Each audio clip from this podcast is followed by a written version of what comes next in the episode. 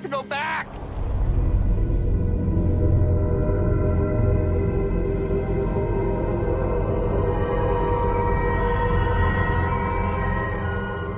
Bienvenidos a mi submarino. Raquel Piñeiro e Iván Manzano, de nuevo, ¿cómo estáis? Pues deseando salir del submarino porque van a pasar cosas muy feas con este submarino. Tú, por si acaso, no, te montes, no entres, no abras la escotilla del submarino y no bajes esas escaleritas por lo que pueda pasar. No digo más. Eso, eso puede ser, puede ser de que esto es un capítulo explosivo. eso, es un capítulo explosivo explosivo. Es bastante explosivo, tengo que decir. Eh, que hablábamos antes con Iván que son capítulos un poquito más con más chicha o con más gracia que los que nos tocó comentar la vez anterior.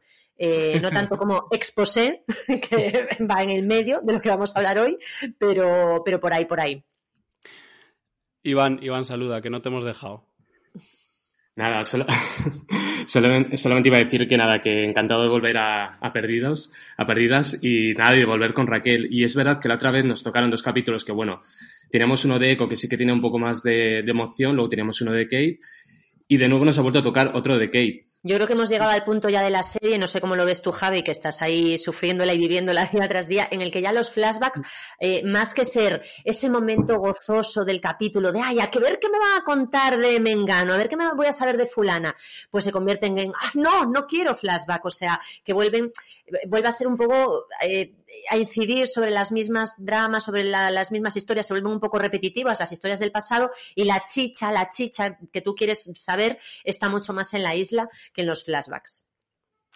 Diré que eh, no os han tocado los episodios con peores flashbacks de la temporada, porque, bueno, y sin entrar en el, en el mundo tatuajes de Jack, eh, por ejemplo, el anterior de Kate, que estaba en la primera mitad de la temporada, eh, este de, titulado I Do, en el que se iba a casar ella. Era un capítulo en el que el flashback sí que no contaba absolutamente nada, no aportaba nada. Eh, este, por ejemplo, tiene más chicha, tiene una conexión ahí de repente chula que luego comentaremos y tiene esa... y sí que vuelve a a contar un poco el conflicto que está pasando el personaje dentro de la isla. Eh, pero vaya, ha habido, ha habido cosas esta temporada fuertecitas. Oye, Raquel, antes de entrar en materia, acabas de estrenar podcast tú, tienes dos podcasts, el de Sexo en Nueva York con el que copiaste a Perdidas, que, ahora me cuentas cómo va, y el de, y el de, y el de Vanity Fair, que, en el que adaptas tus eh, artículos pantagruélicos increíbles, vaya trabajazos de bodas a podcast, que vamos, que tiene que ser un, un gusto escucharlo, ¿no?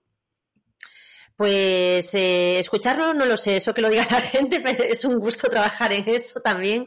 Y sí, estoy muy contenta. El de Sexo Nueva York, que efectivamente eh, surgió como un spin-off, un plagio, una copia, una inspiración de, de, este, pues esto es una cosa que hago puramente por amor al arte, como tú haces esto. Y, y yo no sé si tú también, a ti también te pasa, pero ojo, es muy satisfactorio todavía hacer cosas por amor al arte. No sé si deberíamos decirlo porque esto va un poco en contra de nuestra, mm, de nuestra vida, de nuestro alimentación, de poder comprar comida y pagar la luz, pero eh, yo también, o sea, a lo largo de este año ha sido un año también como muy intenso, de mucho trabajo y tal, y eh, añadir nuevas capas de trabajo gratuito y que nadie me pedía, que lo hacía yo simplemente porque quería, pues no me ha eh, estresado más, sino al revés, me ha dado mucho más gusto. O sea, hacer cosas como de repente quedar un jueves por la noche para grabar a las 10 de la noche o un domingo por la mañana a las 9 de la mañana para grabar, eso me ha hecho más feliz.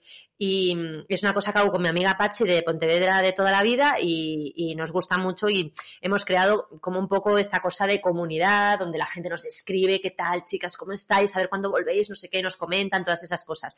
Y luego tengo, acabo de estrenar un podcast más profesional, o sea, me pagan por ello, espero, eh, que es una adaptación de... la factura. pero todavía no, o sea, me van a pagar, pero todavía no he presentado la factura, efectivamente. Y, es un podcast en el que adaptamos para Vanity Algunas de, las, de los artículos sobre bodas de parejas famosas de la historia eh, en formato podcast y hay unos invitados muy guays que comentan cosas y está editado por persona, una persona profesional, no por mí en mi casa con el Audacity. Y nada, Espero que a la gente le guste y acaban de salir los dos primeros capítulos y habrá uno cada semana hasta llegar a 18. Así que espero que a la gente le guste, los disfrute y no sé si compartimos el mismo público que con Perdidas, pero desde aquí yo animo a todo el mundo a escuchar. Pues, la, gente te sorprende, la gente te sorprende. El, público de Perdidas es muy, es, es, muy, muy variado y muy femenino y, muy, vamos, yo creo que les encanta Sexo en Nueva York y probablemente les encanten también muchas de esas bodas. Eh, hablando de comunidad, que, la verdad es que la comunidad de Perdidas me ha dicho, me ha, dado muchas alegrías. Eh, hubo un montón de gente a la, que os salió Perdidas en, en el, en el de Spotify a final de año, que, que estuve contentísimo. Y eh, os voy adelantando que entre la tercera y la cuarta temporada voy a daros vuestro propio espacio aquí en Perdidas. Eh, es una cosita que estoy pensando y que ya y que ya anunciaré, pero vamos a poder oír vuestras voces, en las que queráis, las que queráis participar, y eh, vamos a, debatir más sobre perdidos con, con vuestra ayuda. So you're not planning to pilot the submarine anywhere, are you? You're planning to destroy it. I know you, John Locke. You don't know me at all. I know you were born in California.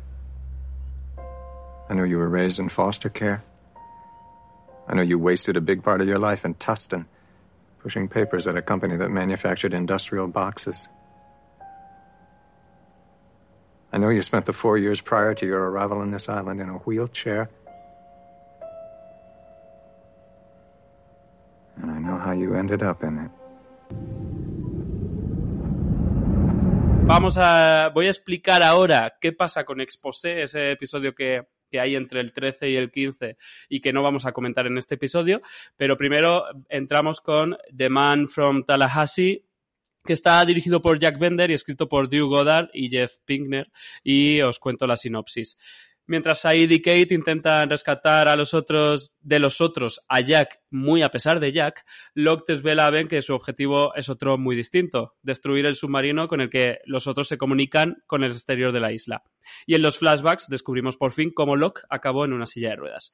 Que por cierto, pues pregunta respondida. ¿Cómo acabó Locke en una silla de ruedas? Que cuando me fui a, a la nota de donde tengo las preguntas apuntadas, es una de las primeras que apunté de la serie. O sea que ahí vamos, ahí vamos. Y de hecho me llama mucho la atención porque ahora me decís vosotros qué opináis, pero bueno, no, no, no, vais a, no vais a tener una opinión tan formada porque eh, es sobre la tercera temporada. Y es que me da la sensación que los guionistas eh, dijeron, vale, tenemos que responder preguntas y eh, la gente lo necesita, la gente lo demanda, así que tenemos que hacerlo sí o sí sin que avance la trama muchísimo. Así que, ¿qué preguntas podemos responder? Pues las más personales, las más de mitología así de los personajes.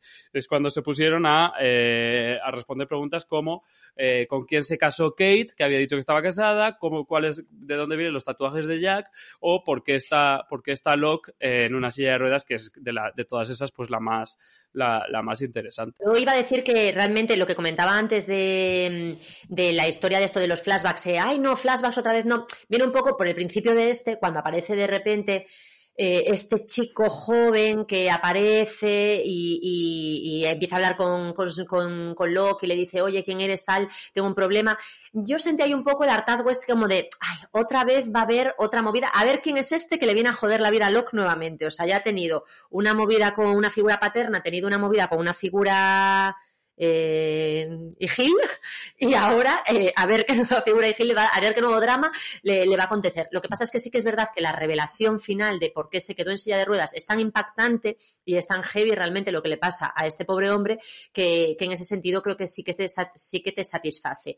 Pero a mí cuando empezaba el flashback y veías a Loco otra vez eh, cobrando el paro o lo que sea tal, em, de repente este chico planteando este problema, piensas, a ver qué le van a timar ahora, a ver qué le va a pasar a este hombre, no hombre, no, no hagas caso, no le escuches, no, no hables, o sea, no puedes ser tan crédulo, Locke, y era un poco esa sensación como de otra vez me vas a contar la misma trama de este hombre que sale escaldado. Yo estoy de acuerdo un poco en que es verdad que el modelo de los flashbacks empieza a estar agotado en la tercera temporada claramente, y de hecho, como tú dices, probablemente en los primeros capítulos de la tercera temporada se note más Con todo, yo en el Locke, quizás porque responde una a una pregunta muy importante, como dice Raquel, que es porque se queda, o sea, que es tan impactante el final que te justifica el flashback, no lo noto tan agotado. Luego, cuando hablemos del de Kate, sí que me parece que el de Kate es un flashback claramente agotado, aunque no sea el peor flashback de Kate. ¿eh? Me parece que todo lo que te cuenta el flashback de Kate ya estaba contado. O sea, mm. es verdad que te aporta matices, pero ya estaba mm. contado, de alguna manera. Y tienes esta cosa la televisión de necesitar rellenar todos los huecos, que a veces en el cine no es necesario y parece que en la televisión sí. Pero centrándonos ya en el de Locke, a mí sí que hay una cosa que me gusta mucho ese de este capítulo, aunque es verdad que em, también tiene algunos problemas. Yo creo que es un capítulo muy bueno en general, ¿eh? creo que es un capítulo mm. con muy bien escrito, muy bien dirigido, probablemente fue de los capítulos mejor valorados de la temporada, muy trepidante, muy emotivo también. Y pero tiene, tiene esta cosa de perdidos, de que parece que da vueltas sin acabar de solucionar nada. Pero bueno, eso lo hablamos luego. Lo que sí quería decir es que me parece que de todos los capítulos que hemos visto hasta ahora, en tres temporadas, quitando capítulos especiales, es quizás el capítulo que más relaciona el pasado de los personajes con el presente, porque lo hace literalmente. O sea, quiero decir, al final del capítulo es tal cual el pasado del personaje apareciendo eh, en, en, esa caja, en la isla, como queramos decirlo. Y es algo que, de hecho, creo que solamente ocurre en el otro capítulo que comentamos, que fue el de Mr. Echo, pero ahí aparece todavía un poco como disimulado, porque claro, él se encuentra con su hermano, pero su hermano está muerto, entonces ya tiene mm. otro, tiene otro peso. ¿eh? importante. Mm. Claro, pero que de repente aparezca tu padre vivo en la propia isla, mientras nos han contado el flashback, pues hasta el momento hemos visto que el pasado y el presente eh, resonaban siempre en temas, había guiños, había pequeños elementos que de vez en cuando se mezclaban. De hecho, eso fue lo primero que a mí me enganchó de la serie. Recuerdo que cuando el vidente, igual, lo, lo, cuento mal, pero creo que era parecido, cuando el vidente le dice a Claire en la primera temporada, eh, no vayas o no cojas el avión, claro, te, te, salta algo porque dices, vale, pero hostia, que lo que ocurrió antes tiene alguna relación con lo que va a ocurrir en la isla. O sea, estaba todo pensado, es todo parte de un plan. Y esta es la primera vez en que literalmente eso se, eh, lo vemos con claridad, o sea, vemos que eso está ocurriendo y vemos que las dos líneas convergen incluso de una manera como casi violenta, o sea, de repente aparece ahí el padre y es un momento como muy impactante. Entonces yo creo que en ese sentido sí que es un capítulo como muy importante. La verdad es que no recuerdo cómo se resuelve esta trama, no sé, no, no recuerdo 100% cuál era la explicación de por qué llegaba ahí. Yo fui a Pero bueno, como concepto de padre es muy fuerte. Sí, yo, yo, fui a consultarlo porque recuerdo que cuando vi este capítulo en su día, hace 200 años, eh, recuerdo, este capítulo tiene mucho de una cosa que a todo el mundo de bien le encanta, que es choque de Benjamin Linus y de, y de Locke, que es todo el rato ese juego de porque yo soy más listo, porque yo te digo, porque te, que, que Benjamin Linus mintiendo de nuevo, diciendo yo nací en la isla, que esto creo que ya lo comentasteis en otro capítulo de Perdidas, que que él decía yo nací en la isla, luego sabremos que no era verdad. Y, hay mucho, mucho de este juego de porque sí, porque tal. Y recuerdo ese momento en el que Benjamin Line nos le decía, imagínate una caja eh, a la que le puedes pedir lo que sea y te lo va a dar. Y, y, que de repente se abre la caja y aparece el padre de Locke y pensar, ostras, es verdad, o sea, es una caja en la que existe, que, realmente me creí la metáfora del discurso y luego piensas, no, o sea, la explicación es como mucho más eh, tangible y, le está manipulando y le está engañando, pero sí que recuerdo que este, este, este drama del hombre de Tallahassee es algo que no se resuelve, no sé si tú, Javi, mm, ya te has adelantado, hasta bastantes capítulos después. O sea, pasarán todavía, no sé, cuatro o cinco, ya hablo sin, sin contar exposé, antes de que volvamos a, saber qué ha pasado, eh, qué pasa cuando Locke se encuentra con ese hombre ahí. O sea, porque a partir de este capítulo creo que es la trama de la propia serie en la tercera temporada empieza a tener también saltos temporales dentro de, de la isla. Eh, repiten un poco la estructura que siguieron en la segunda temporada con Michael, porque mm, cuando Michael eh, desapareció en la segunda temporada y luego reapareció de repente y entonces matan a Lucía y Libby y tal, en el capítulo siguiente te muestran qué ha pasado con Michael, que de repente estaba con los otros, tal, le apresan, le dicen tienes que traernos a esta gente y tal, te lo van mostrando. Y creo que con Locke va, o sea, creo no, con Locke hacen un poco lo mismo, que es ahora Locke en el capítulo siguiente desaparece eh, se va con ellos dejando atrás a Kate, Said y Jack y tal, y eh, como cuatro o cinco capítulos después, de repente nos cuentan qué ha estado pasando con Locke, que estaba con los otros y tal, y entonces sí que se resuelve lo, de, lo del padre de Locke. Eh, a mí hay, hay, varias cosas que me habéis, que habéis comentado. Eh, primero, me he quedado rayadísimo con lo, con el, con el, con el drama, con una, con una figura y Gil, y estaba intentando dar con cuál sería la, la palabra, que sería una figura. o fraterno es con hermanos. Es hermano, es una figura, una figura eh, mm, progenitora, una figura descendiente, no, sé, la verdad. Descendiente, no sé. no, no doy con la palabra y me estoy rayando todo el rato. Eh, pero eh, lo, que sí comentaba es que, que los flashbacks se empiezan en algún momento a repetir y a contarte el mismo drama del personaje constantemente, en realidad me encanta. Es que me encanta, o sea, no en la práctica. En la práctica, en la práctica da con una, con una fórmula que se agota y que puede llegar a ser, a ser aburrida y a estirarse demasiado, pero en el concepto de esta serie sobre unas personas que tienen unos traumas muy concretos, que llegan a la isla y para que esos traumas se les resuelvan, porque es que de eso va puto perdidos, ¿no? Eh, y de repente que, los flashbacks te muestren que, estuvieron con esos traumas toda su vida dando vueltas a lo mismo, a lo mismo, a lo mismo, con diferentes eh, personas y con diferentes situaciones, es que me encanta como idea, la verdad. Y luego lo de la caja, eh, ya que nos metemos a comentarlo, a mí me encanta ese momento el momento en el que en el que dicen imagínate que hay una caja en esa en esta isla hay una caja en esta isla en la que tú puedes imaginar lo que quieras y va a aparecer dentro de esa caja. Me acuerdo de que Vigalondo que es un, es un autor que está muy muy muy influido por Perdidos, por Abrams y por esta y por este tipo de, de, misterios y de, y de, y de creadores estadounidenses eh, en, en Los Felices 20, ese programa, que es la última, la última obra audiovisual de Vigalondo, eh, se tiró media temporada con una caja ahí que cada vez que la, mencionaban, de repente Vigalondo miraba para la caja y sonaba la canción What's in the Box, What's in the Box, y estuvieron media temporada con eso. Y es que estoy tan seguro de que Vigalondo tenía toda esta, toda esta imaginería en su cabeza cuando, cuando dio con, con eso que, que, me flipa. Voy a decir unas curiosidades del capítulo y después, y después seguimos comentando lo que ya hemos, ya hemos comentado bastante, pero bueno, es que las tengo ahí apuntadas. A ver, Terry O'Quinn ganó su único premio Emmy con este, con este episodio. ¿vale? Y, merecido, porque está, está muy bien. De hecho, luego comentamos sobre la interpretación un, par de cosas que me encantan. Eh, en este capítulo, Locke ve en la tele un episodio de Exposé, una serie de televisión dentro del universo de Perdidos, a la que además de hacerse referencia el capítulo que nos dejamos aquí, que del que hablaremos dentro de poco, ya se ha hecho referencia una vez en el capítulo de Desmond de esta temporada, el fantástico Flashes Before Your Eyes, que, Desmond veía como una, una promo en, en, el, en la televisión del bar. Eh, y luego se hacen como muchos guiños a Exposé a lo largo de la serie, que de esto yo no me acordaba en absoluto. Es como un, como una broma, una broma recurrente. Eh, pero bueno, de eso hablaremos largo y tendido en el próximo episodio del podcast. Em, y Anthony Cooper, esto es una, esto es una cosa que es una fricada que yo no sé si será verdad o no, pero lo, he leído. Anthony Cooper, Adam Seward, que son los dos nombres que conocemos del padre de Locke, eh, es un anagrama de, y esto es un poco spoiler, Sawyer, the con man, a poor dad. Eh, Sawyer, el, el timador, un pobre padre. O sea, es una Anthony Cooper Adam Seward, anagrama de Sawyer, the man, a poor dad. Lo dejo ahí. Bueno, y una última, una última curiosidad. Cuando Locke le dice a Ben, y tú qué sabes, quizá fui un comandante de la Marina, que yo me quedé un poco rayado ahí porque digo, ¿y esto qué es? De repente, que se ríen, se ríe, se ríe que el otro se queda como callado. Pues en realidad es un guiño a la serie Jag, en la que Terry O'Quinn interpretaba a un comandante en la Marina. o sea. Y nada, nueva pregunta: ¿cómo ha llegado el padre de Loca a la isla? La apunto en mi. En mi y, no sé si. No sé si se responde en algún momento, la verdad. Yo creo que sí que se responde, porque yo me quedé rayadísima y creo que se responde mm, de forma muy frustrante dentro de cinco capítulos o algo así, pero sí que se responde. De la forma más, más práctica y más lógica y más, pues, ¿cómo va a llegar? Pues, chica, imagínatelo. Pues en avión.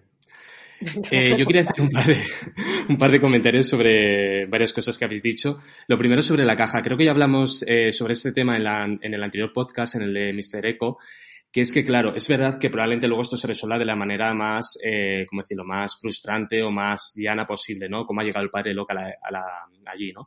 Pero quiero decir que lo, que lo interesante perdido es que al menos, tal, o sea, viendo este capítulo, es que funciona metafóricamente y funciona literalmente. Es decir, incluso se ha llegado de la manera más cutre posible, que hayan ido a buscarle, porque no recuerdo cuál es la razón, sigue siendo algo mágico. O sea, el hecho de que esté en la isla, el hecho de que él se lo encuentre, sigue respondiendo a esta especie de gran narrativa que tiene perdidos, que ahora hablaremos de ella porque creo que este capítulo lo muestra muy bien, en que las cosas parecen responder a un plan divino, a un plan mágico, entonces, claro, es como que funciona a los dos niveles, funciona a nivel más práctico y funciona a nivel más mítico. Entonces, claro, él sigue, él sigue habiendo llegado ahí, probablemente porque de alguna manera el destino de la isla lo ha marcado. Entonces, yo creo que eso es muy interesante cómo eh, las dos narrativas se dan a la vez.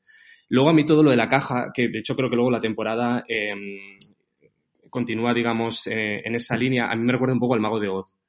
O sea, mm. toda esta cosa de pedir algo, que te aparezca algo, creo que, bueno, es, un, es una referencia constante en la serie. De hecho, creo que luego con tres o cuatro capítulos después, cuando Loki y Ben precisamente van a esta especie de caballa de Jacob, creo que se vuelve a jugar con eso de una manera mucho más clara. Bueno, eh, creo que dos comentarios más y ya... Eh, perdón, pero el título de ese capítulo es El hombre de la cortina, ¿no? Hmm. Eso Dos comentarios súper rápido y acabo. Uno, Terry O'Quinn realmente está muy, muy bien en este capítulo. Lo digo porque desde la primera temporada yo creo que no había vuelto a estar tan bien y aquí está muy, muy bien. Y luego, eh, habéis hablado del juego. A mí los juegos en perdido, los juegos psicológicos a veces me cansan un poco. De hecho, el de Katie y Julie del siguiente capítulo me cansa un poco. Y Ben es un personaje que para mí en la segunda temporada funcionaba muy bien porque era un personaje que aparecía poco. Creo que un problema que tiene Ben es que luego le dan demasiada importancia y le hacen pasar como demasiado inteligente. Y eso hace que tú como espectador ya no digas, uy, es inteligente, sino que te lo estén diciendo. Y a mí ese, eso me hace verle menos inteligente de lo que es. Pero aquí, en cambio, creo que realmente los diálogos están muy bien. Porque, insisto, creo que es un capítulo muy bien dirigido, muy bien escrito, muy bien montado y que funciona a muchos niveles. Y creo que realmente el choque entre ellos dos está súper bien escrito y está muy bien interpretado por ambos. Sobre todo por Locke, pero también por Ben. Sí, Drew Goddard, que es uno de los dos guionistas de este episodio, eh, es, escribe pocos episodios en toda la serie, creo que está sobre todo en esta tercera temporada, luego se fue a hacer sus propias películas y tal. escribe como los buenos, ¿no? ¿Eh? Que escribe varios de los buenos, creo, ¿no? Exacto, exacto. O sea, que le dejan como... Suele, hacerlo bien. Ben es, es eh, sí, es el típico eh, secundario al que se le da mucho espacio y acaban eh, desfigurando un poco todo el potencial que tenía como secundario, que esto pasa mucho, yo creo que la serie a la que más le pasa es a The Office, a, la, a la comedia The Office, que empezaba teniendo unos, unos secundarios increíbles que, estaban perfectos con sus pocas frases y sus miradas en segundo plano. Y claro, como después de tantos años tenían que darle, tenían, se quedaron sin ideas, eh, todos, todos acabaron siendo peor de lo que, de lo que parecían. Y a Ben le pasa, pero aún no le ha pasado. En esta tercera temporada aún está, aún está, vamos, aún, aún te dan cosquillitas cuando le ves y cuando habla. Hmm. Hmm. Además, tiene todo, todo el rato este juego Loki él de siempre se dice, ¿no? Que lo que es el hombre de fe y el, converso, el, creyente, y tienen como esa, esa especie de, choque de, pero ¿quién, ¿quién es el elegido de la isla? O sea, ¿quién es más, a quién le pertenece más la isla y, viceversa, ¿no? Y tienen ese, ese momento genial al final que es porque tú vas en silla de ruedas, y yo no, o sea, yo ya no. Eh, ¿qué, es, es, lo que tienes tú que hace que eh, la isla te haya curado de tu tetraplegia, lo que tuvieses, y a mí que me ha operado Jack, eh, no me estoy recuperando al nivel en el que, en el que deseaba recuperarme? Y también es algo un poco eh, nos da la sensación, claro, yo ahora vuelvo a la serie, me, pongo ahí en estos capítulos sueltos y, que es todo el rato de, joder, ¿por qué no habláis claro? O sea, todo el rato estáis hablando como de, una forma como metafórica, sutil, como de sobreentendidos, varias lecturas. ¿Por qué no habláis claro? ¿Por qué no decís de una puta vez de forma clara lo que queréis decir y, tenéis que estar todo el rato utilizando estas cosas que no pues claro, porque si no la serie duraría mucho menos. Pero es, eh, tiene, tiene esta cosa perdidos de eh, ah, todo el rato un juego mental y en realidad es están dando la vuelta sobre varias ideas de forma constante y alargándolas hasta el infinito. Y, en el caso aquí de Locke y de, y de, y de Ben, eh, pues eh, yo creo que el diálogo que deberían tener eh, ¿cuál podría ser? Muy, oye, mm, yo sigo en silla de ruedas, tú no, o sea, tú, tú crees que a ti la isla, o sea, a ti la isla te ha elegido, pero claro, eh, Locke, o sea, Ben sabe un montón de cosas sobre la isla que Locke no sabe en realidad, aunque él crea que sí, y le dice, sois unos fariseos, si tú supieses todo el potencial que tiene esta isla, y, realmente Ben puede decir, pero que tú qué sabes cuál es el potencial que tiene esta isla, o sea, que tú no tienes ni idea, que como bien sabemos, eh, la isla tiene un tapón de desagüe que en cierta temporada va a ir Ben y va a tirar de él de la cadena y va a ser un tapón de desagüe literal. O sea, ¿quién se va a imaginar eso en este momento? además. Nadie. Eh, a mí el, momento de los fariseos de verdad que me parece eh, increíble, me parece. O sea, ahí me parece que Locke está pegando un salto que si lo piensas es orgánico, porque quiero decir, todo el viaje que ha hecho Locke es un viaje de eh, llego a una isla, la isla me cura mi, mi, mi parálisis, eh, y de repente tengo que hacer todo lo que la isla me manda, eh, luego tengo una crisis de fe, luego salgo reforzado de esa crisis de fe y ahora lo que voy a hacer es que mm, destruir un submarino con el que otra gente está abandonando la isla porque, eh, porque ellos no están siendo todo lo puristas. O sea, aparte de que me hace muchísima gracia la idea de imaginármelo siendo un, homeopático loco mm, antivacunas en este momento, que, que a la gente diciéndole no uses medicinas porque estás alejándote de Dios. Eh, aparte de hmm. eso, es que es un salto increíble en el que de repente se están explicitando muchas cosas que se han ido plantando y sugiriendo durante toda la serie. Y, hmm. está muy bien, la verdad. ¿Qué es lo que quiere Locke? ¿Que nadie salga de la isla nunca más? Sí. y que, que no usen electricidad, o sea, es una cosa muy fuerte, la verdad. Porque hay un momento, antes lo hemos comentado, ¿verdad, Iván? Que, dicen como de, ¿y de dónde viene la, energía de esta isla? O sea, ¿de dónde vienen los recursos energéticos? hámster. no, iba a decir que lo guay es que Locke, claro, Locke es un personaje muy carismático porque es el hombre de fe, pero es que aquí directamente, aunque te sigue cayendo muy bien, es un fanático. O sea, es un tío que está iluminado ya, o sea, lo que habéis dicho, la fe del converso, totalmente. O sea, es un tío que ya está más allá de simplemente entro en conexión con la isla, sino que es un tío que le está jodiendo los planes a todo el mundo. Y mm. eso le convierte en un tío, además, muy egoísta. Entonces yo creo que eso es muy interesante, que ya ha, superado el momento, eh, estoy en conexión con la isla para convertirse, pues eso, en un radical. Y yo creo que eso es, es muy curioso. Alguien que pone bombas, alguien que pone bombas por su religión. Bombas, o sea, esto, esto, esto, en 2007, 2008 en, eh, en Estados Unidos, o sea, quiero decir. yo creo que y aparte Perdidos es muy hijo del 11S, o sea, es un mm. accidente de avión, eh, demás, o sea, claramente bebe de esa mitología.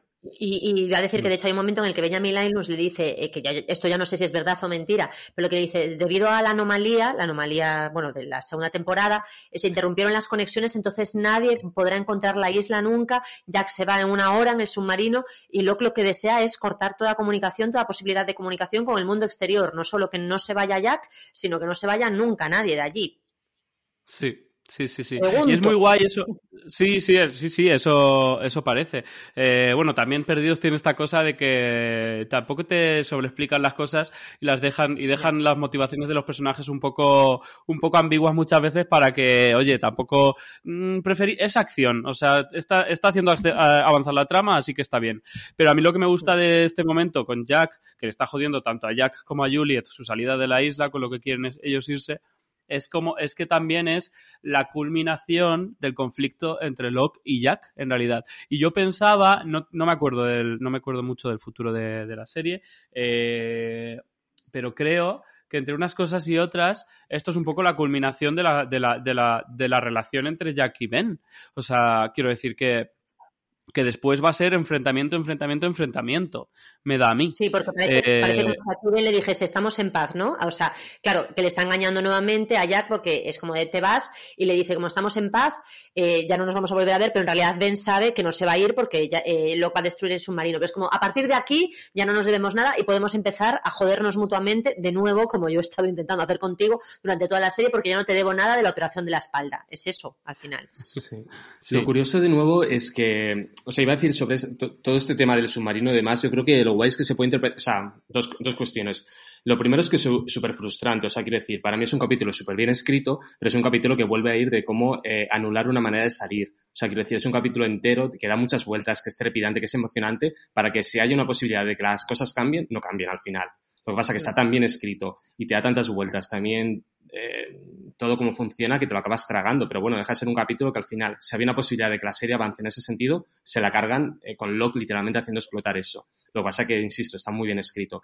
Y a la vez, volviendo a eso, claro, eh, respecto a lo que decías de ben, a mí una cosa que me gusta mucho y que creo que es lo que, a lo que me refería antes también, es que los planes finales de que el submarino explote funcionan a tres niveles. Es el plan de Locke, es el plan de Ben y es el plan de la propia isla, de alguna manera. Entonces, que sean esas tres cosas eh, confluyendo la vez me parece súper inteligente y que realmente hay que ser un guionista eh, no solamente ingenioso, sino con talento. Porque Locke sabe que Ben también le interesa eso. De hecho, le dice lo de la mochila, que cuando tú estás viendo el capítulo, la mochila es lo más cutre. En plan, ¿de verdad hay unos explosivos en la mochila y nadie las ha revisado? O sea, ¿qué, está ocurriendo aquí? Pero luego tiene todo el sentido. Ben, de nuevo, le permite la manipulación, pero la manipulación le viene un poco dada, pero él la aprovecha, como siempre. Y a la vez, en esta especie de gran historia que es la isla, todo encaja, no podéis salir de aquí. Y me parece que funciona súper bien, insisto, desde el punto de vista de que además te están robando eh, una posibilidad de avance porque ya no pueden salir de ella. Pero aún así creo que está muy bien escrito en ese sentido, que funciona a varios niveles.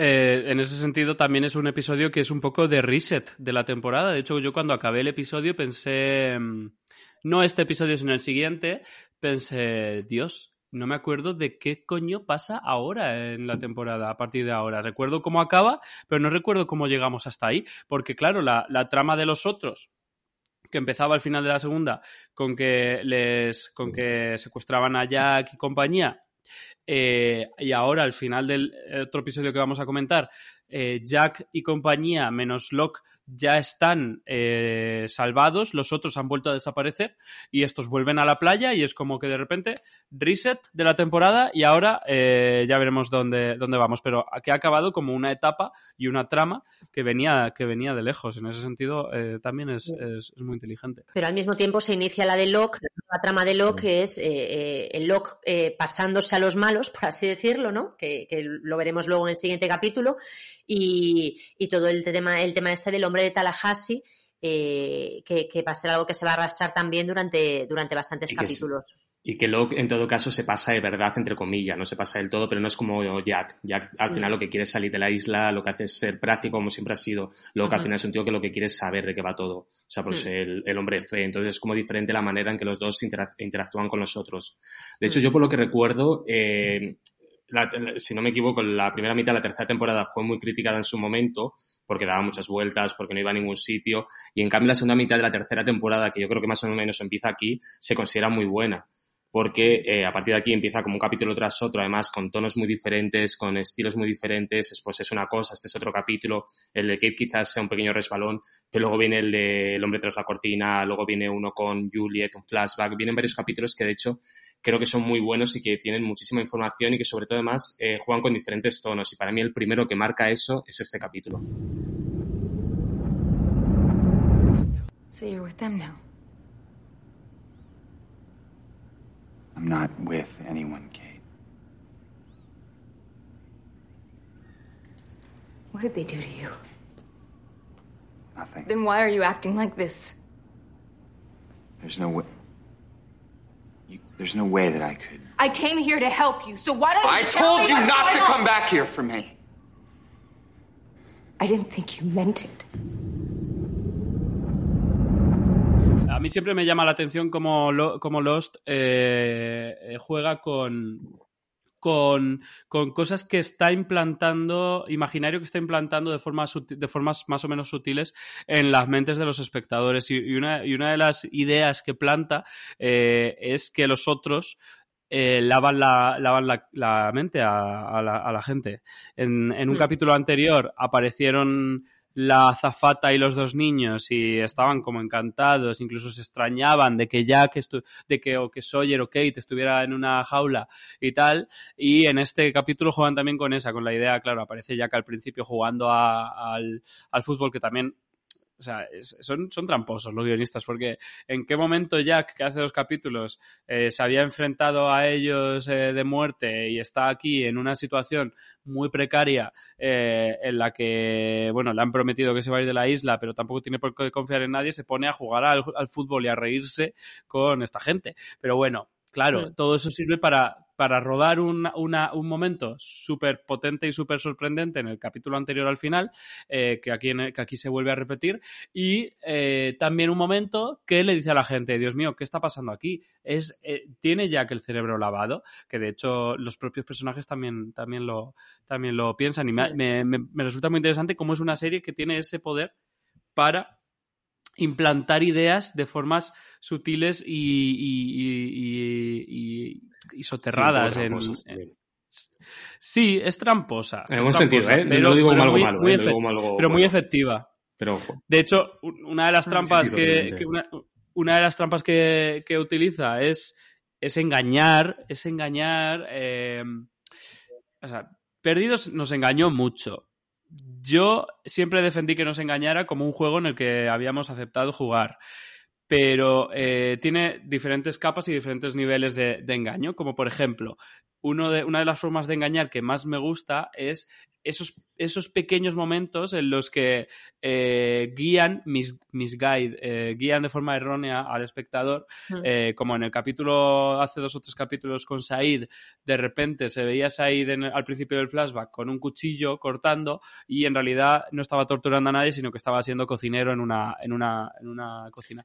Y aquí pasa con Locke también en la primera escena del flashback, que me parece fantástica, que es Locke hablando con una señora que le tiene que dar una una, subvención, por cierto, subvención en Estados Unidos, es que no sabía ni que existían, y, una subvención por eh, discapacidad, y, él en plan, ¿pero qué pasa? ¿No me la vas a dar porque mi discapacidad no, es lo suficiente, tal, no sé qué?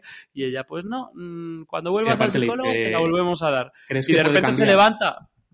Hmm. O sea, te, han hecho pensar que estaba haciendo... Pero guay. Insisto, ¿eh? aunque yo a partir de luego le vea los defectos, o sea, lo, guay es que es una trampa, pero que también funciona dentro de la evolución del capítulo, porque vas a ver a Locke al principio mal psicológicamente y vas a verlo al final mal psicológica y físicamente. O sea, es un viaje al mismo, al mismo personaje con la misma cara, pero muchísimo peor de alguna manera. O sea, es como una pequeña trampa que a su vez tiene sentido dentro del arco del capítulo. Es como, vale, te creías que estaba mal, pues ahora va a estar mucho peor. Entonces vas a ver ese último viaje. Y es guay porque cómo consiguen que la trampa se integre en la trama aunque estoy de acuerdo que al final es ese juego con la trampa. De hecho, en el, siguiente capítulo, luego lo hablaremos, lo veremos, eh, yo creo que aunque en el caso de Kate se juega aún más con las trampas. Eh, es así, de hecho la escena primera, eh, el, primer frame eh, es Kate mirando a Jack corriendo, que piensa que está huyendo y en realidad es, ¡oh! está cogiendo un balón de fútbol americano, o sea, es una trampa dentro de la trampa. es ese juego de que me encanta mucho esa escena que, que mm, Said, Locke y, Kate y Rousseau, que también está por ahí, pero que desaparece de forma también muy conveniente, muy conveniente, están detrás de unas plantas como si estuviesen en, en las sección de jardinería de Leoy Merlin, o sea, espiando a, los, a las casetas del pobladito, del, del, poblacho de las, de las casetas, ¿cómo se llamaba esa, ese lugar? Eh, las cabañas, las casetas, no sé cómo llamarlo. En inglés es de barracks, pero no sé cómo lo... De las barracas. Bueno, las, pues las barracas. Y están así como detrás de las plantas, acechando eh, todo el rato detrás de las mismas. Y, y también me gusta mucho em, eh, este pequeño detalle de cuando aparece Alex, la hija de, de, de Ben, que va a cogerle la maleta con los explosivos a Said, y Said ya con una frasecita se la mete en el bolsillo de cómo te pareces a tu madre. Eso es lo que te han dicho que está muerta. Hmm. Y ya va sembrando ahí también pico y pala, pico y pala, simplemente con una frase le hace falta ya para eh, este personaje que está ya bastante conflictuado, conflictuarlo todavía más con su padre, entre comillas, y con el resto del entorno de la isla, que por cierto, qué acierto de casting, porque esta chica no puede tener más cara de francesa y de ser hija de su madre, de Rousseau. A ver, es, demasiado, es demasiado guapa para parecerse a, la actriz esta que murió además hace, hace dos años, la pobre.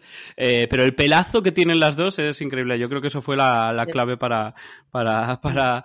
Me gusta mucho ese momento precisamente por lo que decías antes, que, decías que ¿por qué no hablan más claramente? Y de repente cuando Said ve a la otra, le dice ¿cómo te pareces a tu madre? Pero claro, los personajes solo, solo van a hablar claramente cuando les convenga a los guionistas.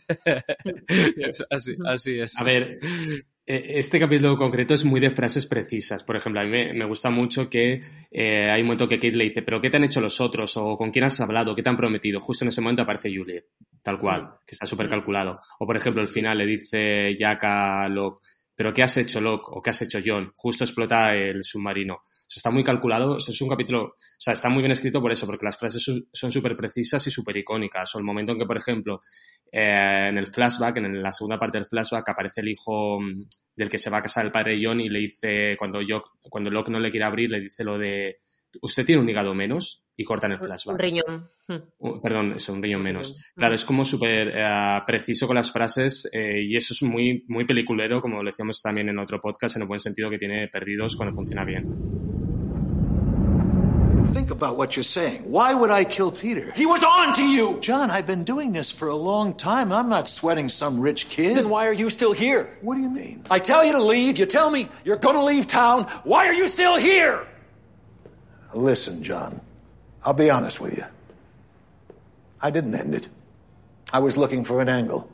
I wanted to make some money before I skipped out. But then all this happened. Peter died and everything just went straight into the tank. She's devastated. She's called off the wedding.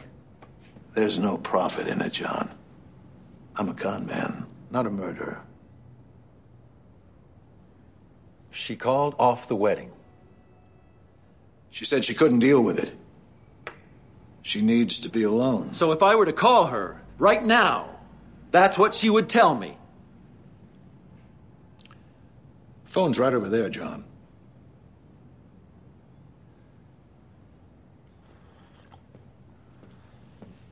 What's her number?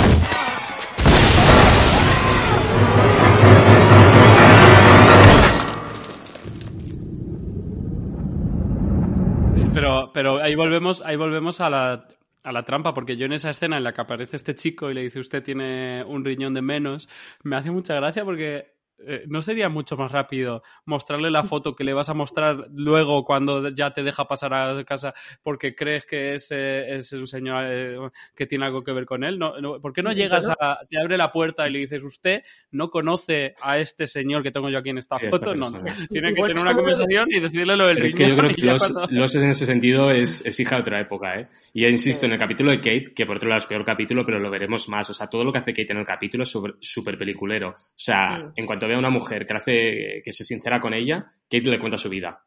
O sea, no- tarda dos segundos en contarle por qué le está persiguiendo, porque es una de las mujeres más perseguidas por todos Estados Unidos. Y se lo cuenta al momento. Bueno, y sea, es no como cuando, como cuando Locke le interrogan los dos los policías que le dicen, oye, ¿conoce a no sé cómo se llama el chico? Y él dice, "Eh, ¿por qué le miente? ¿Por qué les miente él? Porque nos dice, sí, vino el otro día a mi casa.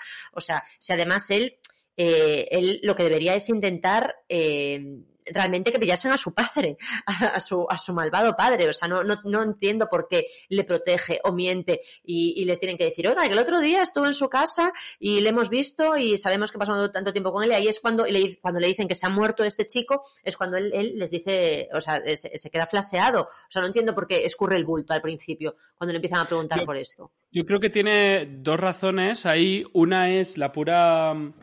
La pura. Claro, es que esto viene de flashback anteriores de Locke. Una es la pura supervivencia, en el sentido de que Locke es un poco cómplice de su, de su padre, en el sentido de que conoce su. conoce su identidad y, y no le ha. y no le ha delatado de aquel timo que hicieron, aquel robo, ya no recuerdo. Eh, Mm. y, eh, y el otro, la otra razón que tiene puede ser más emocio- emocional para el personaje, en el sentido de que, eh, y una de las cosas que más me gustan de, de este capítulo es cómo a Locke le rompe el corazón finalmente su padre, que ya se lo había roto, eh, ya le han roto muchas veces el corazón a Locke, Ahora, ahora le rompe pero- las piernas. pero aquí, aquí, le, aquí le, cuando le intenta matar, me encanta esa escena en la que cae desde un octavo piso a- hacia el suelo eh, y hacen un corte al siguiente plano, es un primer plano de la cara de Locke y, ahí, y Terry O'Quinn ahí tiene eh, el, o sea, el alma rota. O sea, la cara de Locke, la cara de Locke ahí es, es, de, es de una absoluta tristeza y yo creo que claramente es porque su padre le ha intentado matar. O sea, no, o sea, no porque. no que, que sí, que después se, se- se ha quedado sin movilidad, etcétera, etcétera. Pero es que yo creo que ahí Bueno, lo está que- por fin, por fin siendo consciente de, el- de lo desgraciado que es en general, vaya. Pero de alguna manera es lo que le pregunta a Ben, ¿no? O sea, no te pregunto cómo te ha dolido físicamente. O sea, eso ya, ya lo supongo. O sea, cómo te ha dolido emocionalmente que tu padre te tire desde un octavo piso. qué- qué- O sea, al qué- final qué buenos diálogos, por favor. Eh, podemos Sí, es que hablar está muy bien escrito este capítulo. podemos hablar ya de lo heavy que es en esta serie de padres horribles y de conflictos paterno-filiales. ¿Sería filial la palabra que estaba buscando? ¿Conflicto fi- filial? Eh, no ingil, Dram- drama conflicto filial, sí, filial, sí, Sí, efectivamente. bueno, pues Lo hemos filial. encontrado, bien.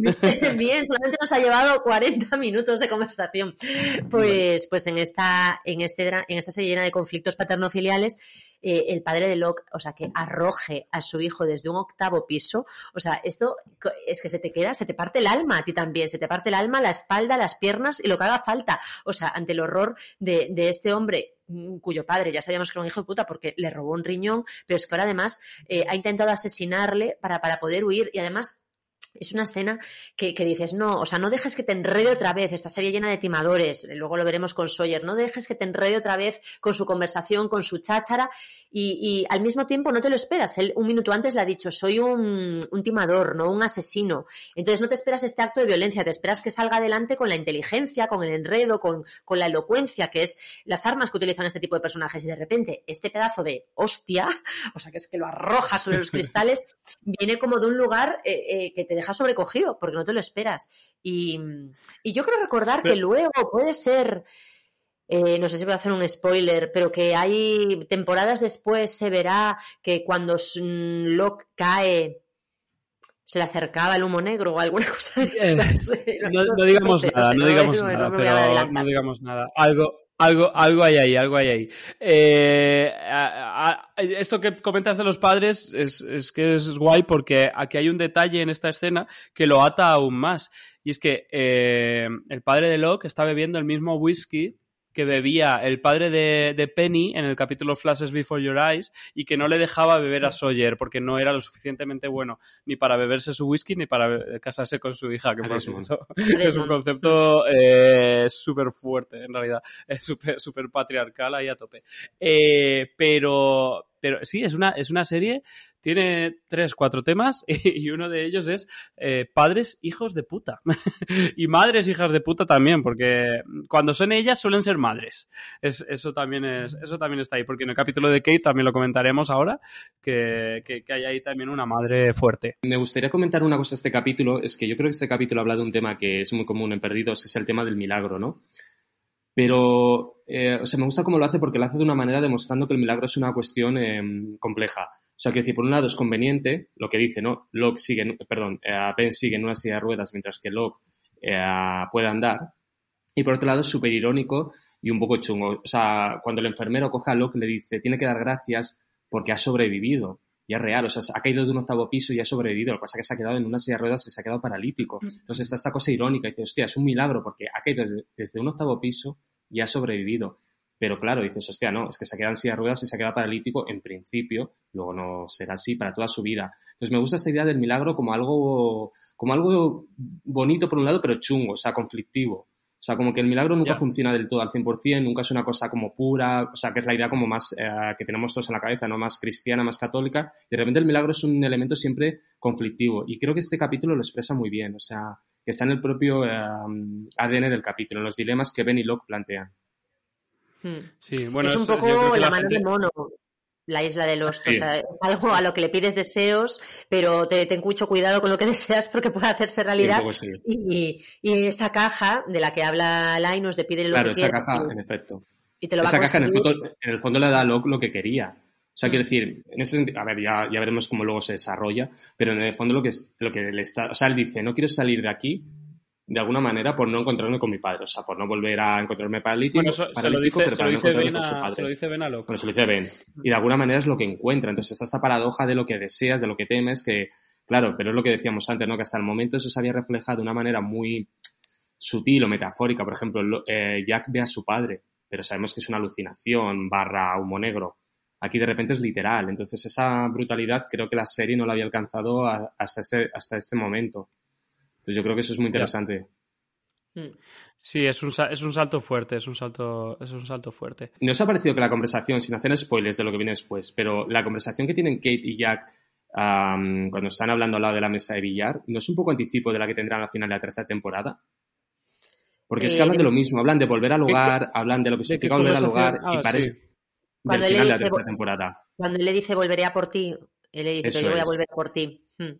Sí, cuando, cuando están hablando, o sea, recuerda muchísimo a lo que van a hablar al final de la tercera temporada, lo que pasa que será al revés, porque, bueno, no quiero, es que no sé si se puede hacer spoilers de lo que viene no, después, no, no, pero tendrá otro sentido. Sí, y eso yo solamente podía pensar que están encima de una mesa de billar y que iban a follar, pero claramente no, porque con Jack la tensión sexual eh, queda siempre eh, macilenta. Es, es, también, este capítulo tiene también un poco de esto que supongo que se ha plantado ya antes, que son los celos de Kate con respecto a Juliet y Jack, porque les ve como jugando a las casitas, supongo que se ha, se ha aparecido ya en capítulos anteriores, pero eso como en los celos de hoy, pero ¿qué está pasando aquí, no? Y, y nunca, se, y nunca sabía... Luego, después. Nunca se había eh, cristalizado tanto este triángulo como, como hasta ahora. Lo habían, lo habían dejado intuir, lo habían, lo habían plantado, pero Jack no está tan interesado en Juliet eh, hasta estos dos capítulos eh, y, y, efectivamente Kate es muy consciente de ello y ahora vamos a, vamos a hablar de eso más porque el siguiente episodio da para, para hablar mucho de eso. Yo, yo sí quiero comentar sobre este episodio y, y vamos a ir cerrando con él que, Mm, que, que, que, antes habéis comentado a Rousseau y que desaparece y tal. Y yo creo que Rousseau es una víctima en este episodio de la falta de minutos para contar todas las cosas que habría que contar, pero de repente desaparece, eh, de repente ve a, de lejos a su hija y la vemos como llorando y es una historia que se queda ahí sin resolver y sin contar siquiera. Eh, supongo que más adelante se volverá a ella, pero que en, esta, en este capítulo es como que era perfecto para hacer algo con ello y no hacen nada con ello, ¿no? Hmm. Nosotros, nosotros sí. como espectadores en este punto ya sabemos eh, que Rousseau ya sabe que Alex es su hija, sí. Pregunto. Sí, sí, sí. O sea, ya lo sabemos. Ya la ha visto antes, no es la primera vez que la ve. No la ha visto, le han hablado de ella. Y ah, es o sea, la esta es la primera vez, esta es la primera vez que la ve. Vale, vale. Sí. Sí, a sí, ver, no queda mal del todo, o sea, medio funciona, pero sí que es verdad que bordea un poco el ridículo en el sentido de eh, todo lo que vas a dedicar en un capítulo de 50 minutos, 45, es que la mire un segundo con lágrimas en los ojos, o sea, está un poco en el Sí. límite. Pero a la vez funciona, o sea, de- no sé si por la banda sonora, por el ritmo del capítulo, de alguna manera funciona. Siempre, siempre, siempre por Michael, Sí, por Michael eh, eh, es- al final, es, al final es este el drama de perdidos, de tú compras lo que te están vendiendo, porque si empiezas a buscar unas reglas o a buscar unas reglas que se apliquen, pues, pues es que te- se te cae todo el engranaje, pero tú compras lo que te están vendiendo por el efecto que provoca en ti. Bueno, pues sí, como espectadores lo compramos durante mucho tiempo, eh, no solamente por el plano emocional, sino también por, por la intriga, por el, por el trúculis. Pero, pero si intentas eh, mm, mm, hablar del universo de perdidos como que tenga unas reglas fijas y estables y que, y que todo tenga una explicación, una lógica, pues chica, es que no lo No. tiene. Did he say that to you? Sorry? That I broke his heart? He didn't have to. You don't know anything about him. I know where he was born. I know what his parents did for a living. I know that he was married. And who he was married to. I know why he got a divorce. I know how his father died. I know his height, his weight, his birthday, and his blood type. What do you know about him, Kate? Eh, pues sí, mira, entramos ya con Left Behind, que además llevamos casi una hora con el primero, pero yo creo que daba mucho más para, daba para mucho más. Sí, el segundo comentar. más corto.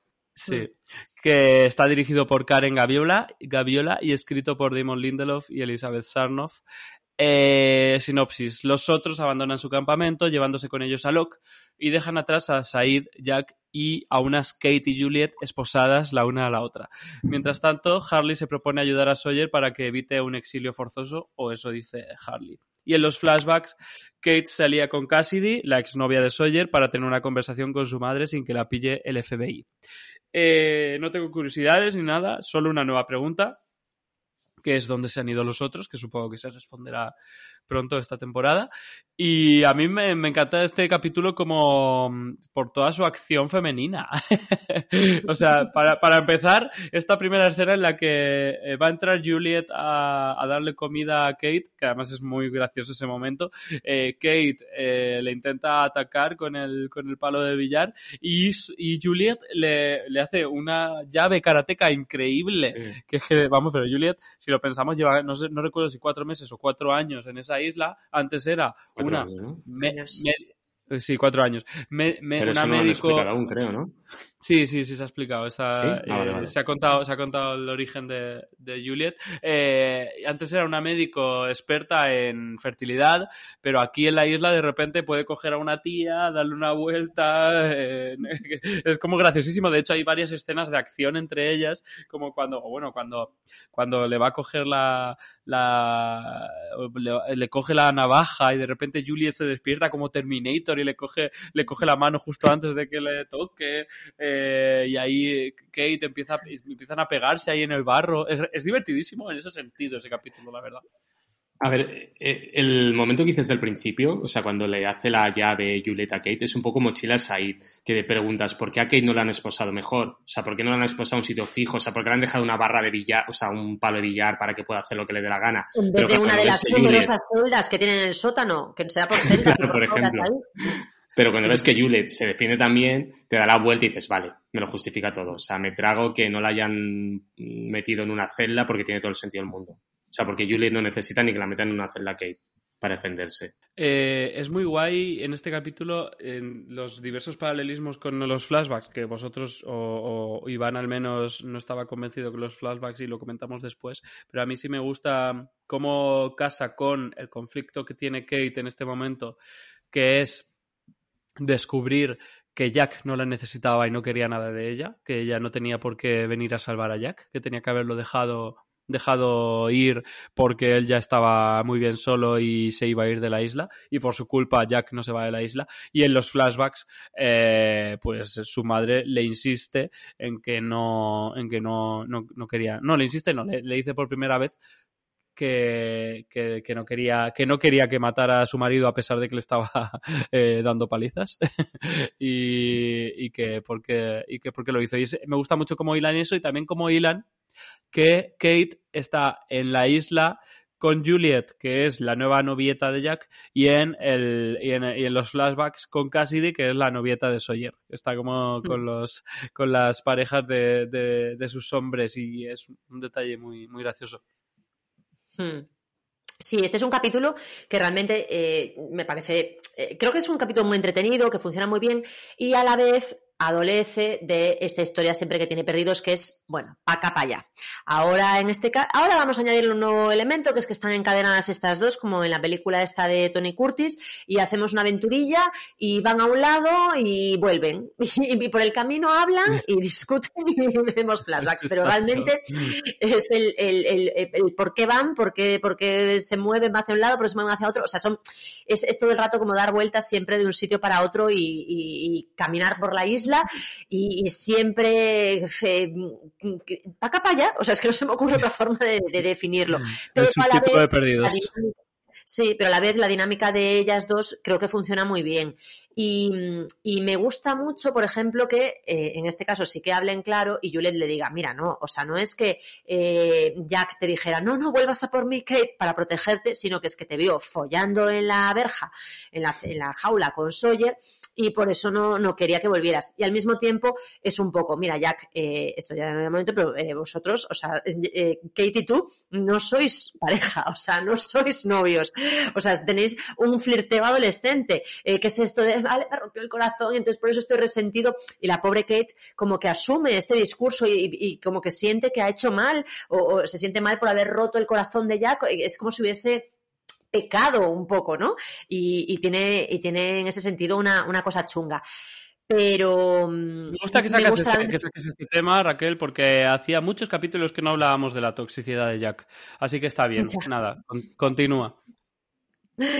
Sí, y, bueno, eh, luego está también el tema de celos entre, entre Juliet y Kate, y cuando tienen este diálogo de, bueno, tú es que no le conoces a Jack como yo, como que no, yo sé toda esta información porque estoy en Dharma, bueno, soy de los otros, y ya sabe que sabemos que aquí que lo, que lo controlamos todo sobre la gente.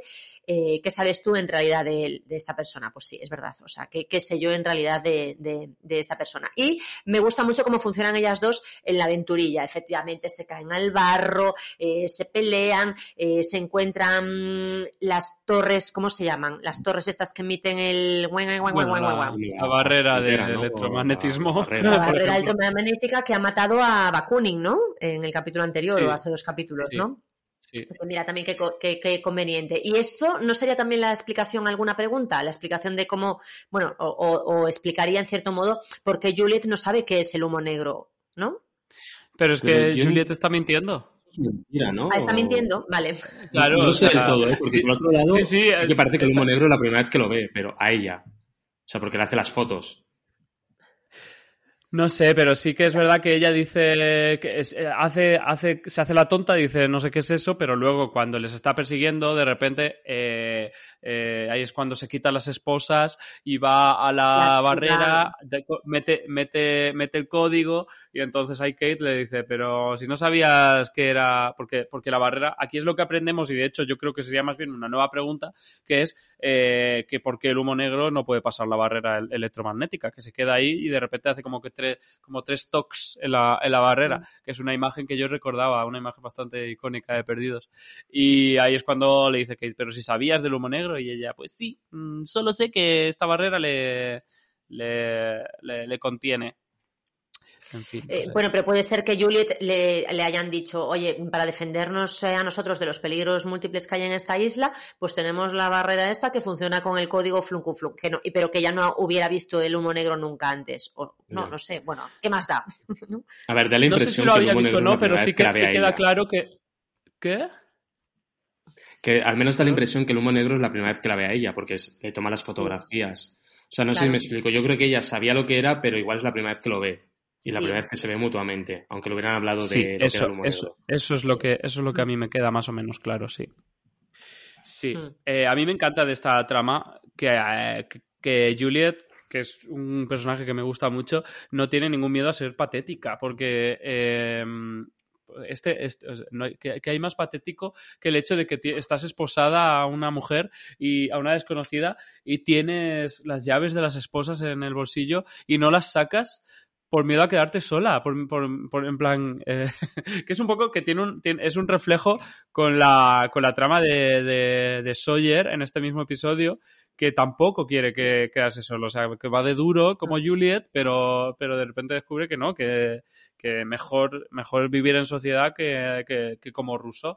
Y me gusta mucho que, que, haya ese reflejo, seguramente, probablemente no intencionado entre esas tramas, por la relación que va a surgir más adelante entre ellos dos. Pero eso, me parece que, me parece que es muy patético y mm. que Juliet es, una, es un personaje muy mm, eh, adorable y fascinante y duro y, y complejo y enigmático como que tiene, hmm. tiene de todo. Sí, Juliet es una mujer que básicamente está jodidísima por su situación en la isla y, que está hasta, hasta el gorro, o sea, de todo por lo que ha tenido que pasar. Y me encanta ese momento en el que le dicen, eh, nos han drogado, nos han echado un spray y se han ido todos de aquí. Y Juliet pone cara de, ¿pero qué? Y Kate creo que es que le dice, bienvenida a, esta cosa habitual de que con no saber qué coño está pasando, que es algo que sentimos los espectadores constantemente. Y aquí realmente nos lo preguntamos otra vez porque cuando los ves a ellos ponerse las mascaritas y largarse y dices, ¿pero a dónde se va esta gente? ¿Pero por qué dejan las, las cabañas? y que, de hecho yo al final del capítulo pensaba, pero ya aquí y Saiz y todos estos lo que tienen que hacer es eh, decirles a los, de la, a los de la playa que se vengan a vivir a las cabañas. O sea, no volver y decir, bueno, pues nos volvemos a la playa, sino decir, oye, vámonos aquí que tienen lavadora, eh, club de lectura, microondas y un montón de cosas. Claro, o sea, no nos, nos volvemos a la playa, pero nos a buscaros y vámonos todos a un sitio donde hay colchones, por favor, para dormir. Y ahora, y, ahora que el turras homeopático de Locke ya no está con nosotros, podemos usar la electricidad si queremos. Eh, yo también, yo también me planteé esa, esa duda, en plan, tenéis un lugar cómodo, un, lugar cómodo, un lugar seguro y, tal, y por qué no os lo quedáis. Entiendo que está el peligro de que los otros podrían volver en algún momento, pero bueno, también es como, bueno, es una guerra, ¿no? En teoría, eh, eh, un poco la trama de esta temporada es que es una guerra entre los otros y ellos, y entonces, si los otros han abandonado su fortificación, eh, lo lógico sería hacerse con ella, pero ni se lo plantean. Es una cosa curiosa, una decisión de, de guion un poco extraña, la verdad. I'm so sorry. I should have listened to you. I never.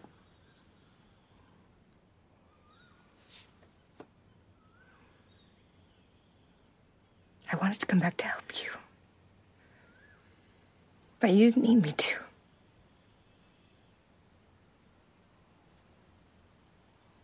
And now, because of me, you can't go.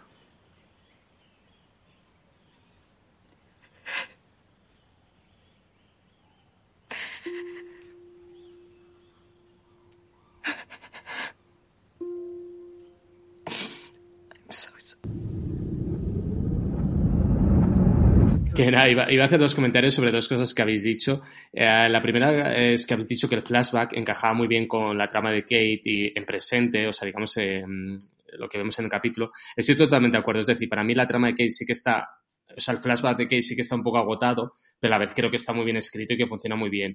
Y yo quiero resaltar una cosa. Ella al principio dice en el flashback que se puso Lucy por una santa.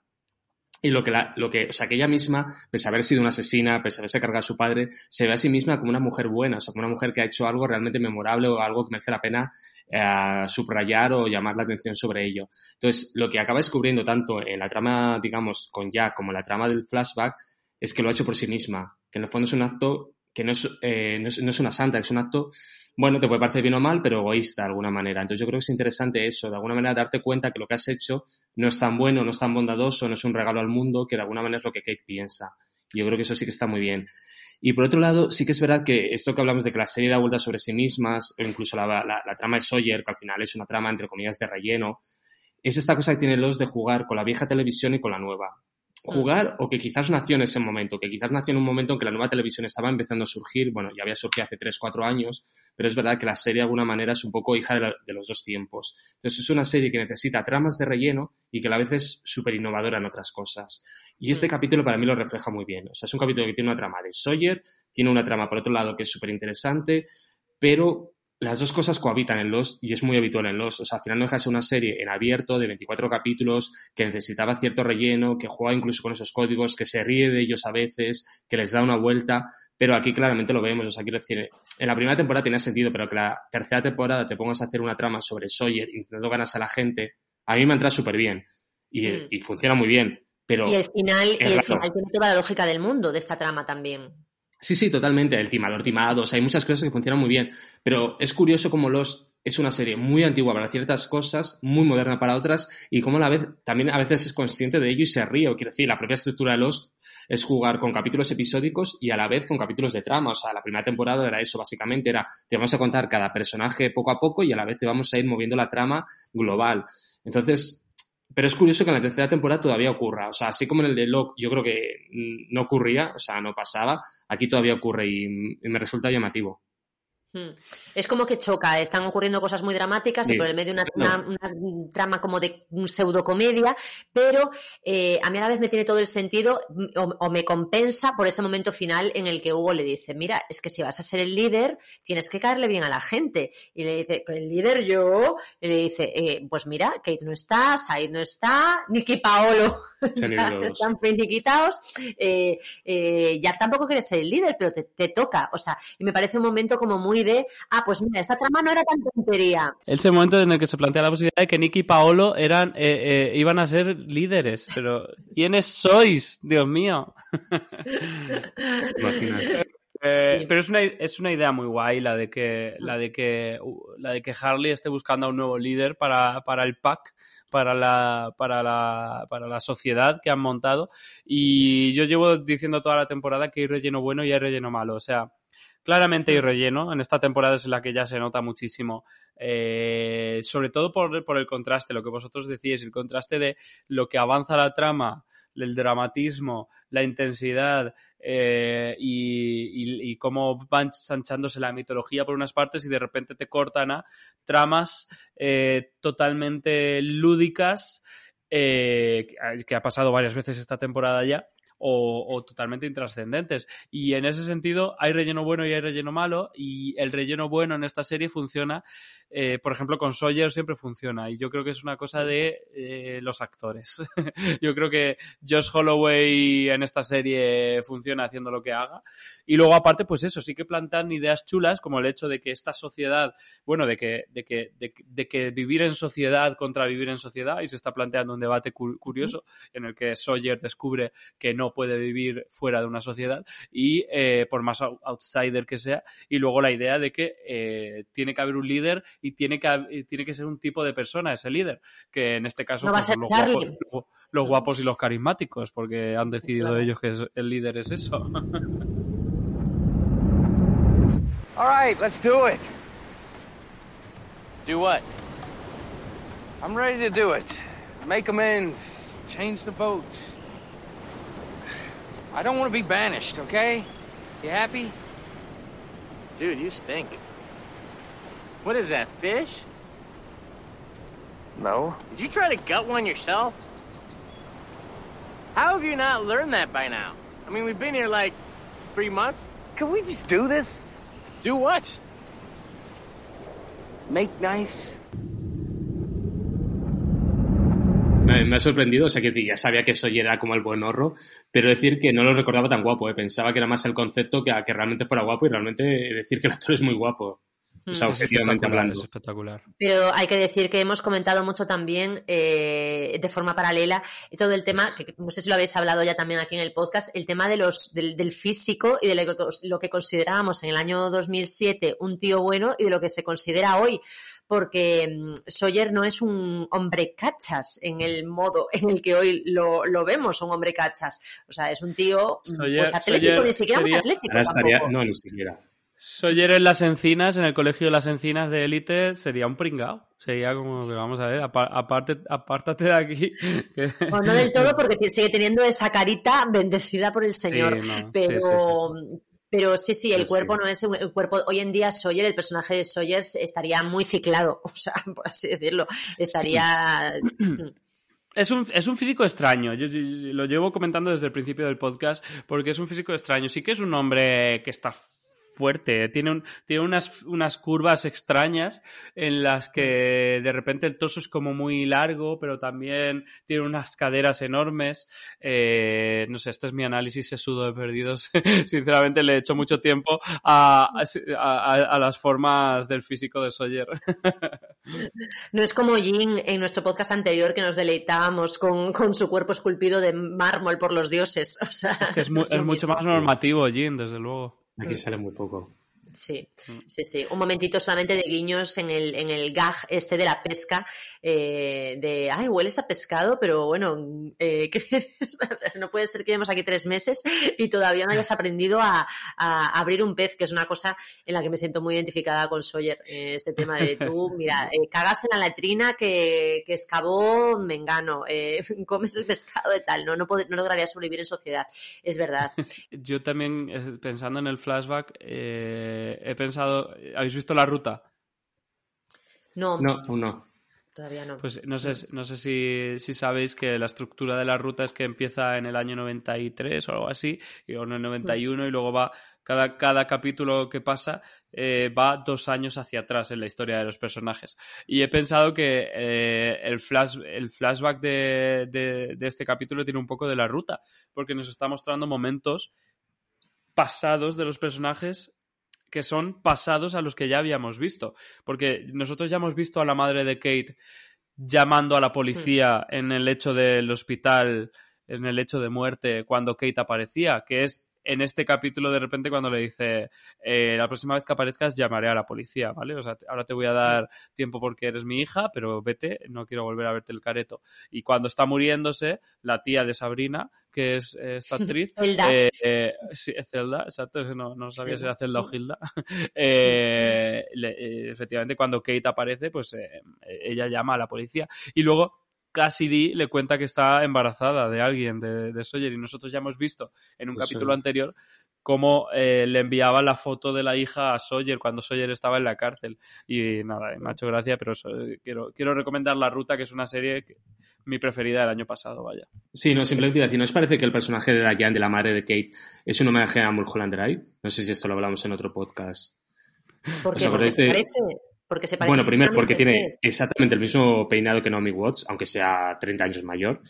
Porque es, o sea, en, en Mulholland Drive es muy mítico el momento en que aparece Diane por primera vez, que es Naomi Watts, no sé si es la primera vez que aparece, pero creo que sí, con ese peinado, con el nombre de, en la camiseta, o sea, en el traje, digamos, que lleva de camarera. Y es que aquí está grabado exactamente igual. Es un dinner, eh, enfocan primero el nombre, luego la ves a ella, se parece un montón como la han peinado. O sea, entiendo que es un personaje mucho mayor, pero yo creo que claramente es un homenaje a Mulholland Drive. Que no te extrañe que, que Karen Gaviola, la directora, tuviera eso como referencia en esa escena. Puede ser también me gustaría plantear a mí el, tema de moralmente si entendéis a Kate o entendéis a su madre o entendéis a las dos. Porque, a ver, aparte de que realmente sea superfluo que Kate vaya otra vez, tengo que preguntarle a mi madre en la cara por qué me denunció. Hija, no hace falta, no hace falta. O sea, ya te denunció, olvídalo, pasa página, vale. Pero vale, necesitas hablar con ella. Y, y ella le dice, pero vamos a ver, es que te maltrataba y tal. Y su madre le dice, Kate, le quemaste vivo. O sea, realmente es muy heavy lo que tú has hecho, le quemaste vivo. Yo eh, estaba enamorada de él, aunque fuese un maltratador, ¿vale? Estoy en una relación eh, tóxica, no he logrado salir todavía de ahí, pero es que lo abrasaste, lo mataste y, eso, o sea, tiene que tener un castigo también, que es que a veces, eh, supongo que tenemos también la brújula moral un poco distraída y pensamos, bueno, venga, tenía las manos largas, claro que sí, hiciste muy bien en matarlo, pero no dejas de haber cometido una, una aberración que es matar a, matar a una persona. Y ella dice, no, o sea, eh, eh, aunque seas mi hija, aunque la hayas hecho por mí, eso tiene que tener un castigo y, no te lo voy a perdonar. Es muy duro y es lo que Kate dice, le eligió a él. ¿Es, verdad? Hmm. Yo creo que. O sea, yo te entiendo ahora mejor a ti que lo has explicado, que cómo lo explica el capítulo, porque al final el capítulo, que por otro lado es súper coherente, explica la relación de una mujer súper enamorada de un tío que la maltrate y demás, pero que bueno, está enamorada de él y no puede evitarlo, que por un lado es muy interesante, pero me gusta incluso más conceptualmente lo que tú dices, que le dice, mira, es que aunque él fuera un hijo de puta, tú le has matado, o sea, mi hija es una asesina y eso también merece un castigo. Sé que esto es como más elevado, pero me parece más interesante. Lo que pasa es que el capítulo no sé si va tanto por ahí, que también va un poco por ahí, sino también va por el hecho de que al final la madre, en el fondo, es su marido y no puede soportar que ella se lo haya cargado em, porque sí, o sea, lo que le hizo lo has hecho por ti, no por mí. Y eso es que me parece como muy guay. Yo las entiendo un poco a las dos, la verdad. Yo soy una persona de moral distraída, por lo general, y la verdad es que es lo que menos me interesa de, los relatos. Y en este caso, lo que me interesa del relato es que, como dice Iván, las entiendo a las dos perfectamente, en realidad. Entiendo sus motivaciones, están súper bien planteadas, y entiendo eh, el concepto de que una mujer que está siendo maltratada eh, aún así culpe a la persona que le ha intentado salvar de esa relación, porque por otra parte, eh, pues hijo, eh, no te metas, o sea, quiero decir que cada uno se salve a sí mismo. Entonces, claro, es que forma parte de la dinámica del maltrato, que, la víctima no se mm, reconoce como víctima y que jamás va a reconocer al agresor como, como agresor hasta que sea capaz de, romper esa especie de, de burbuja. Esto entroncaría también un poco con lo que le dice Loca al principio del capítulo, que le dice, me han dicho lo que me han contado, cuando, que es muy fuerte también esto, o sea, que lo, entre le diga, hey, chao, que me voy con los, con los otros, ¿eh? Que, pasa así como en el minuto 30, o sea, el minuto 30, en el segundo 30, pero es muy heavy que, que esto ocurra, y le dice, me han contado lo que hiciste, Kate. Bueno, yo les he dicho que eres buena persona y que eres fiable y confiable, pese a que me han contado lo que hiciste, que es como un poco, pues sí, eh, claro, eh, matar a alguna persona tiene, tiene justificación, y hay gente que está mejor muerta, pero no deja de ser, mm, has matado a alguien, claro. Sí, a mí me, a mí me, eso me entra dentro de otro de los grandes temas de perdidos que es buenas personas, malas personas. Y mm. qué hace a una persona que sea buena, qué hace a una persona que sea mala. Y en ese caso, Kate es uno de los personajes más, eh, más totémicos de ese tema, que es, es una buena persona claramente, tenemos muchas mm. razones para pensarlo, eh, pero hace cosas malas. Sí, es una buena persona incluso a un nivel eh, más claro que Jack, que Jack no sería tanto una buena persona como que sería el héroe totémico, a su pesar, eh, pero no, no emana esa especie de bondad, de, bondad que, que, emana Kate, que es algo realmente que, es lo que te convierte en una buena persona. O sea, ¿qué, ¿cuáles son las cosas que hacen de ti que seas una buena persona? Y hay algo que es... Tener carita angélica como Kate. Sí, o sea, eh, Kate incluso hacer, pese a hacer cosas malas, eh, sigue siendo buena persona. Y si mató a su padre, lo hizo por justicia.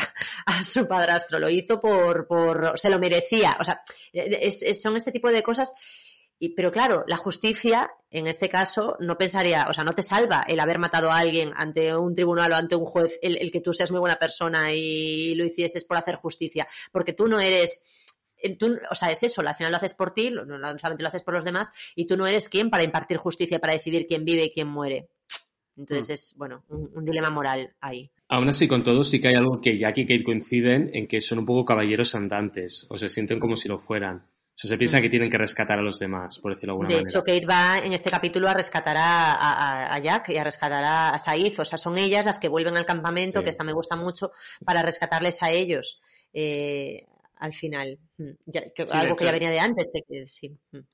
En ese sentido es un capítulo es- es entre eso y la acción de las chicas y tal, es como un capítulo muy de alias, muy de ese tipo de, Mm. de, de relatos que ahora decimos que están de moda, pero que bueno, que, que- que ya existían antes. Mm, También quería decir que al mismo tiempo eh, es muy guay y es muy satisfactorio y mola un montón este juego de te ayudo con la timadura, yo te ayudo y al mismo tiempo es un poco como, eh, ¿qué? Cogidito por pinzas, en plan de yo te voy a ayudar porque las chicas tenemos que ayudarnos y es bueno, vale, eh, lo acepto porque Sororidad, funciona, pero no podría ser más De hecho, a ver, hay dos cosas absurdas en el capítulo. Primero, que cuando eh, Kate ay- ayuda a Cassidy con el timo, o sea, que decir, la ayuda de Kate es la típica de un timo. O sea, que cuando te haces un timo necesitas a alguien que te refuerce desde fuera. Claro. O sea, si yo Mm. fuera el que me están timando, pensaría, vale, tú estás compinchada con ella. Claro, es claramente, porque es lo típico de un timo. Y segundo, que, es, que, que Kate, lo que decíamos antes, le cuenta a Cassidy su drama en una cerveza. Mm. Oye, que maté a alguien y me están persiguiendo por todo el país. Es como, o sea, ¿en serio? ¿Se lo estás contando a la primera de cambio? Y se lo cuenta tranquilamente sin ningún problema. Y, y otra cosa más, Cassidy eh, disfrazándose de Kate, Cassidy, que es una persona que está timando a gente y que está huyendo de la justicia, entiendo, y disfrazándose de Kate, que, que, eh, disfrazándose de Kate, que probablemente estás eh, yendo a un sitio que va a estar lleno de gente del FBI y siendo interrogada por gente del FBI. Y luego vuelve a Kate en plan, oye, llevo un montón de horas con el FBI. Y es como, pero ¿por qué te metes en esa situación? Eres tonta. no tiene sentido ninguno, pero funciona, es entretenidísimo. Sí. Bueno, pues eh, oye, que yo creo que ya hemos exprimido estos dos capítulos, dos buenos capítulos, estamos ya en la recta final de la temporada y eh, me encanta, me encanta siempre que venís. Yo creo que ya no os voy a separar más, vais a venir juntos el resto de temporada siempre y ya está. Porque mira, son, son capítulos fantásticos. Muchísimas gracias, Iván y, y Raquel. Gracias a ti. Gracias y nada, y un besito a todos. Adiós. Adiós. Hasta luego. Que vaya bien.